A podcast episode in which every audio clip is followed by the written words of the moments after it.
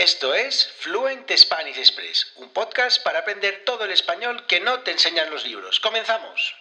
Muy buenos días, bienvenidos, bienvenidas a un nuevo episodio de Fluent Spanish Express Podcast. Todos los días de lunes a viernes, contenidos con consejos, con recursos y recomendaciones para llevar vuestro español al siguiente nivel. Hoy, jueves 12 de mayo de 2022, episodio número 243 de Fluent Spanish Express Podcast, un episodio en el que, como cada jueves, vamos a ver diferentes expresiones que podéis utilizar para vuestro día a día. En este caso, expresiones para decir no sin utilizar la palabra no. Un episodio perfecto como siempre para ampliar vuestro vocabulario, mejorar vuestras expresiones y como siempre digo, llevar vuestro español al siguiente nivel. Y como siempre me presento, mi nombre es Diego Villanueva, profesor de español y director de la Academia Online de Español Fluent Spanish Express en www.fluentespanish.express. Allí, por una suscripción mensual de 5 euros al mes, acceso a contenidos exclusivos, audiocursos sobre la cultura española, las costumbres sociales, las expresiones que utilizamos los nativos y gramática aplicada. Además, podéis escuchar cada audiocurso directamente en vuestro teléfono móvil, como si fuera un podcast, y además cada audiocurso incluye episodios con sus respectivas transcripciones. Además, acceso a una comunidad de estudiantes para conectar con otras personas, resolver dudas, preguntas, practicar y participar en todas y cada una de las actividades que organizamos, como por ejemplo el club de lectura mensual.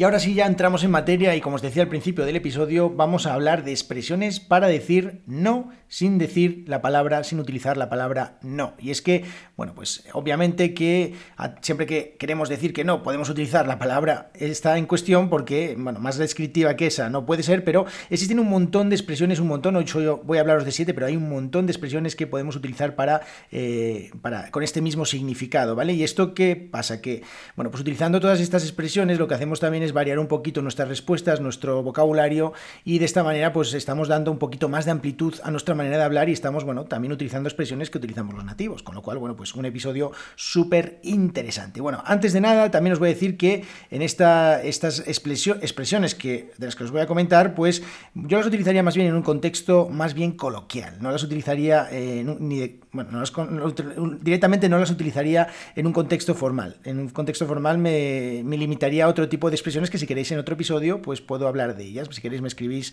y eh, otro día hago un, eh, un, episodio entero dedicado a expresiones para decir no en un contexto formal. Pero estas son de contexto coloquial, contexto informal.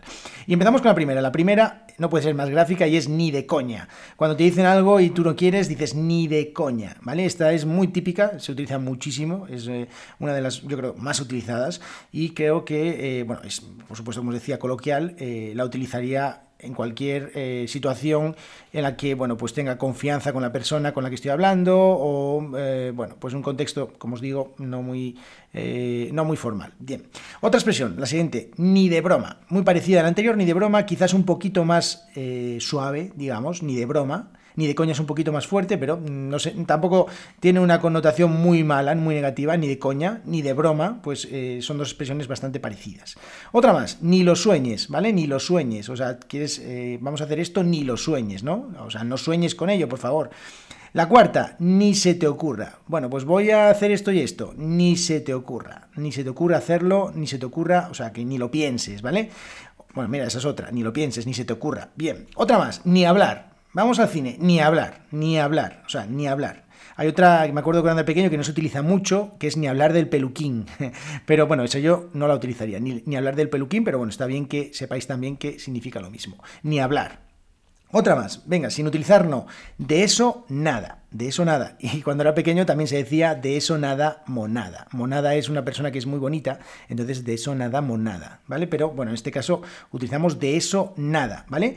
Y la última, y ya al final la séptima, es sigue soñando, ¿vale? Bueno, pues si quieres que hagamos esto, sigue soñando, porque no lo vamos a hacer, ¿vale? Puedes seguir soñando y eh, en tus sueños hacerlo, porque no lo vamos a hacer. Así que estas siete expresiones ni de coña, ni de broma, ni lo sueñes, ni se te ocurra, ni hablar, de eso nada y sigue soñando. Espero que os hayan gustado estas expresiones. Si conocéis alguna más, pues podéis enviármela y bueno, pues eh, otro día hablamos de más expresiones. Así que esto ha sido todo por hoy. Muchísimas gracias por vuestras valoraciones de 5 estrellas en Apple Podcast, en Spotify por vuestras reseñas en Apple Podcast y ya sabéis, nos vemos todos los días de lunes a viernes aquí en Fluent Spanish Express Podcast y si queréis aprender todo el español que no os enseñan los libros en www.fluentespanish.express. Que tengáis muy buen jueves.